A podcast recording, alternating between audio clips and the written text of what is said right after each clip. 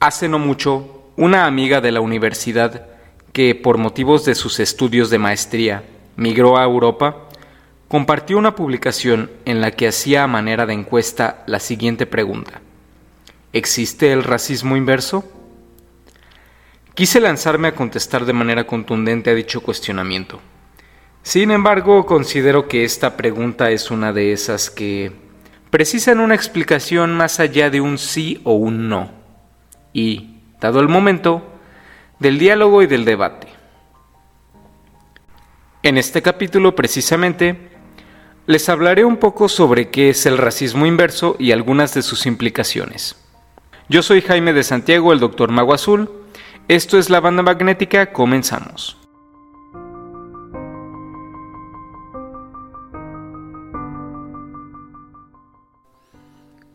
Empecemos por recordar qué es el racismo. Según el diccionario de la Real Academia Española, la RAE, racismo es creencia que sostiene la superioridad de un grupo étnico sobre los demás, lo que conduce a la discriminación o persecución social. Del mismo diccionario de la RAE, tenemos que etnia se define como comunidad humana definida por afinidades raciales, lingüísticas, culturales, etc. Ejemplos de racismo tenemos varios a lo largo de la historia. Por mencionar algunos, está la eugenesia llevada a cabo en el Tercer Reich en contra de discapacitados y de judíos, la eugenesia llevada a cabo por los Estados Unidos de América en la primera mitad del siglo XX contra afrodescendientes asiáticos y latinos, el famoso apartheid en Sudáfrica y Namibia, y el racismo ilustrado.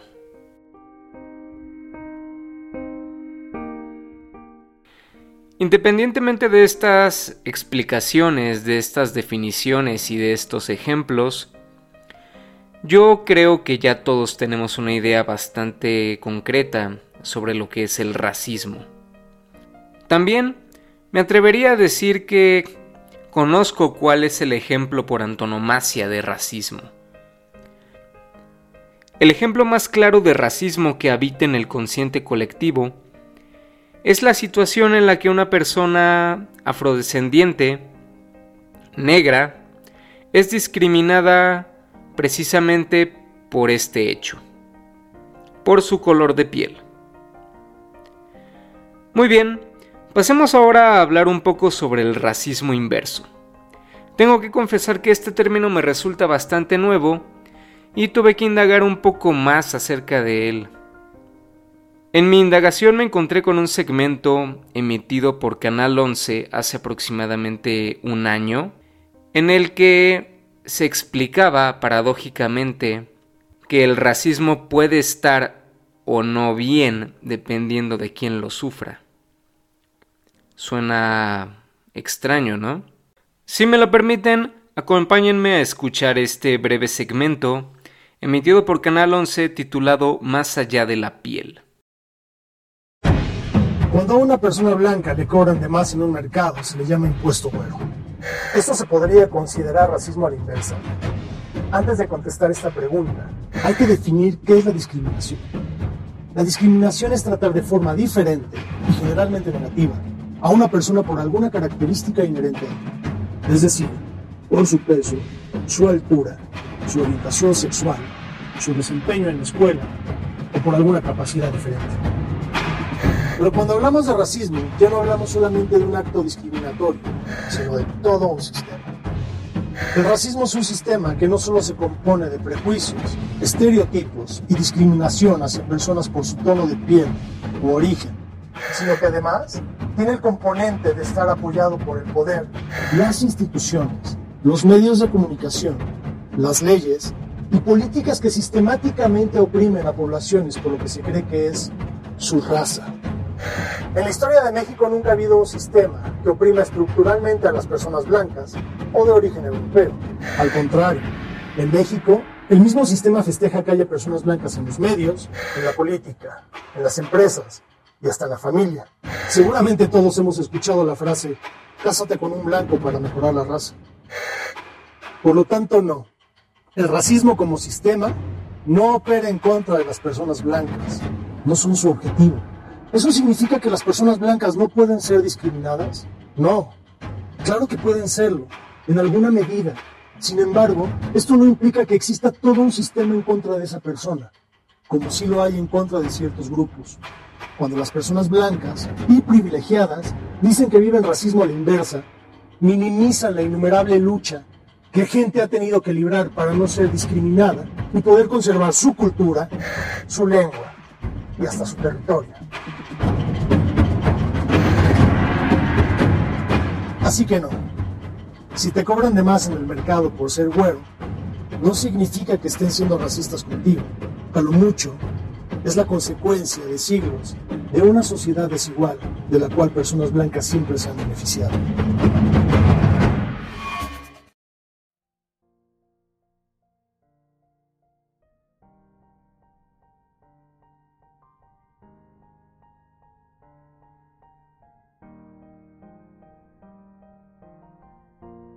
Después de escuchar esto y de investigar un poco por mi cuenta, llegué a esta definición de racismo inverso. Racismo que se efectúa por parte de una persona o grupo cuya raza o etnia históricamente ha sido o es más discriminada que la raza o etnia de la persona o grupo que es discriminado. Suena algo confuso, ¿no? Bueno, veámoslo con un ejemplo hipotético. Supongamos que Juan, niño de 10 años, va al colegio, cursa quinto de primaria y es de tez blanca. En la escuela, Juan sufre de acoso escolar por parte de sus compañeros de piel morena, a causa de su color. Siguiendo la definición que he dado, los compañeros de Juan lo discriminan racialmente. Sin embargo, como Juan es de tez blanca y sus compañeros son de tez morena, e históricamente mucha gente de piel morena fue discriminada por su color de piel, más que la gente blanca, entonces lo que sufre Juan no vendría a ser racismo a secas, sino racismo inverso. Sin embargo, según lo que escuchamos en el segmento de Más allá de la piel, tanto en el caso de Juan como de la persona a la que le cobran más en el mercado por ser blanca, esto no significa que se esté ejerciendo racismo. A pesar de que en ambos casos se trate de forma desigual y negativa en función del color de piel, según Canal 11, esto no es racismo. A lo mucho sería la consecuencia de siglos de una sociedad desigual en la cual personas blancas siempre se han beneficiado. Vaya tremebunda estupidez. Para empezar, en la propia definición de racismo, no se menciona a ninguna raza o etnia en particular, lo que implica que cuando tratamos de un caso de discriminación racial, deberíamos hablar sin reparo de racismo. Es una total hipocresía decir que la discriminación racial contra cierto grupo étnico no sea racismo, usando una premisa como criterio totalmente racista como lo es el afirmar que si eres de un determinado color, lo que tú sufres no es racismo, no, no, no, para nada. Que en última instancia tú de alguna forma estás pagando lo que otros hicieron. Tal vez esas otras personas que en su momento llegaron a colonizar América y esclavizaron y mataron a miles de indios, tal vez tú no estés emparentado ni siquiera con esas personas pero hey, tu color de piel es similar, por lo tanto tú tienes que ver directamente con esos crímenes. Por consiguiente, tú tienes que pagar por las atrocidades que en otros tiempos gente con un color de piel similar al tuyo cometió. Así sin más. Tal vez tú no tengas nada que ver, o tal vez sí, quién sabe, a lo mejor una persona blanca hoy en día sería descendiente directo de alguno de estos colonizadores. Pero, a ver, a ver, a ver. En ese caso, quienes cometieron esos asesinatos, esos despojos, etc., habrían sido esas personas, no la persona blanca de hoy en día. No sé si me explico. Creo que tampoco no es muy difícil de entender. Simplemente a cada persona se le juzga por lo que dice y por lo que hace. Tan fácil como eso. Independientemente de si es blanco, negro, asiático, del color que sea, de la raza que sea, de la etnia que sea. ¿Y saben por qué? Porque todos somos iguales. Pero al parecer, ahora si tienes determinado color de piel, mmm, la discriminación que podrías llegar a sufrir no es tal. Es más, está justificado. Es más, está bien. ¿Por qué te quejas? Si tú estás pagando lo que gente a la cual probablemente ni siquiera conociste, hizo. No sé ustedes, pero esto me recuerda mucho al pecado original. Es decir, la humanidad paga o tiene un pecado ya de manera preconcebida por el crimen que cometieron Adán y Eva. Y sí, esto es religión, pero de este corte es la premisa que nos presentan personas, como en el caso del presentador de Canal 11, arguyendo que por lo que otras personas hicieron en el pasado, una persona blanca en este caso tendría que pagar o tendría que pasar por alto discriminaciones como la que pudiera sufrir en el mercado con el impuesto güero o por ejemplo el acoso escolar Yo recuerdo que en la primaria tenía un compañero de origen humilde. Él venía del campo, tomaba dos camiones para llegar al colegio, pero resulta que él era blanco, rubio y de ojos verdes. Sin embargo, en el colegio, en las clases, en el recreo, él nunca gozaba de un trato particular por ello. Es más, había ocasiones en que incluso lo molestaban. ¿Qué privilegio tenía él por ser del color que era? Absolutamente ninguno. En otros tiempos, cuando hablábamos de racismo, porque sí, a pesar de que a muchas personas no les guste, también se hablaba de estos temas. Simplemente que antes a la persona que cometía alguna clase de racismo, se le llamaba racista. La persona que discriminaba en función del color de piel de otra persona era tachada de racista y cometía una injusticia. En ningún momento hablábamos que las personas que tal vez no sufrían de este tipo de discriminación tuvieran alguna clase de privilegio las personas blancas no tienen culpa de haber nacido como nacieron, al igual que las personas morenas y negras tampoco.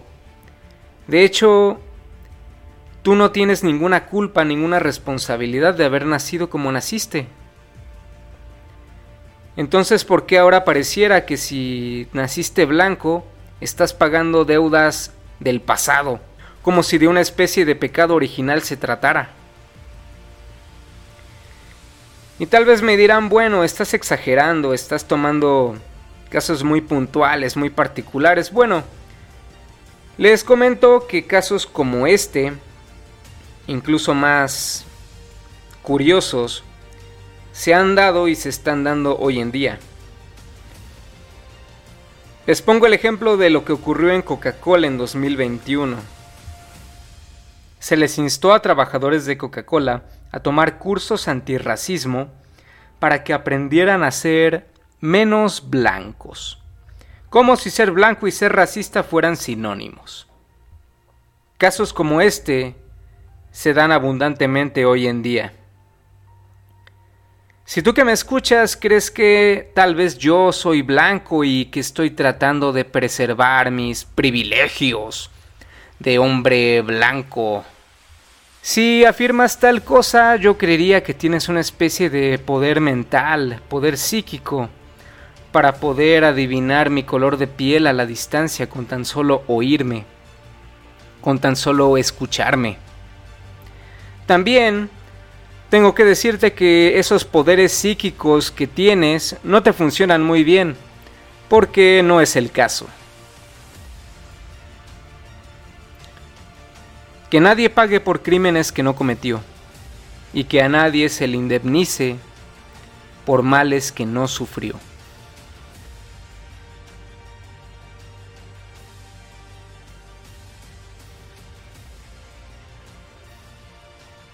Antes de despedirnos, me gustaría mandar un saludo y un agradecimiento a algunas personas que han seguido el proyecto de la banda magnética desde un inicio, o que nos han contactado recientemente a través de redes sociales o escribiendo al correo electrónico. Teresa Carabes, Juan Jorge Esquivel, Carla Álvarez, Edgar Chávez Aparicio, Dana de la Rosa, Eric Carmona, Esteban Guillén Luna, Eduardo Mercado, Iván Negrete, Roberto Serrano, Jaciel Rivera, Mónica Barrera, Laura Ramírez y Carol Flores. A todos ellos un cálido abrazo y un saludo hasta donde sea que se encuentren.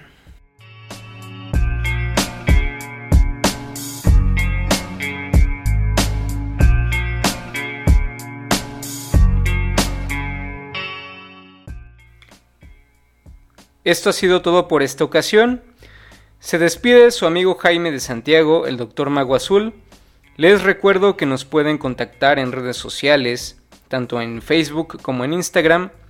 Nos encuentran como la banda magnética o nos pueden escribir al correo electrónico bandamagnéticapodcast.gmail.com bandamagnéticapodcast.gmail.com Manténganse eléctricos, manténganse escépticos, manténganse libres.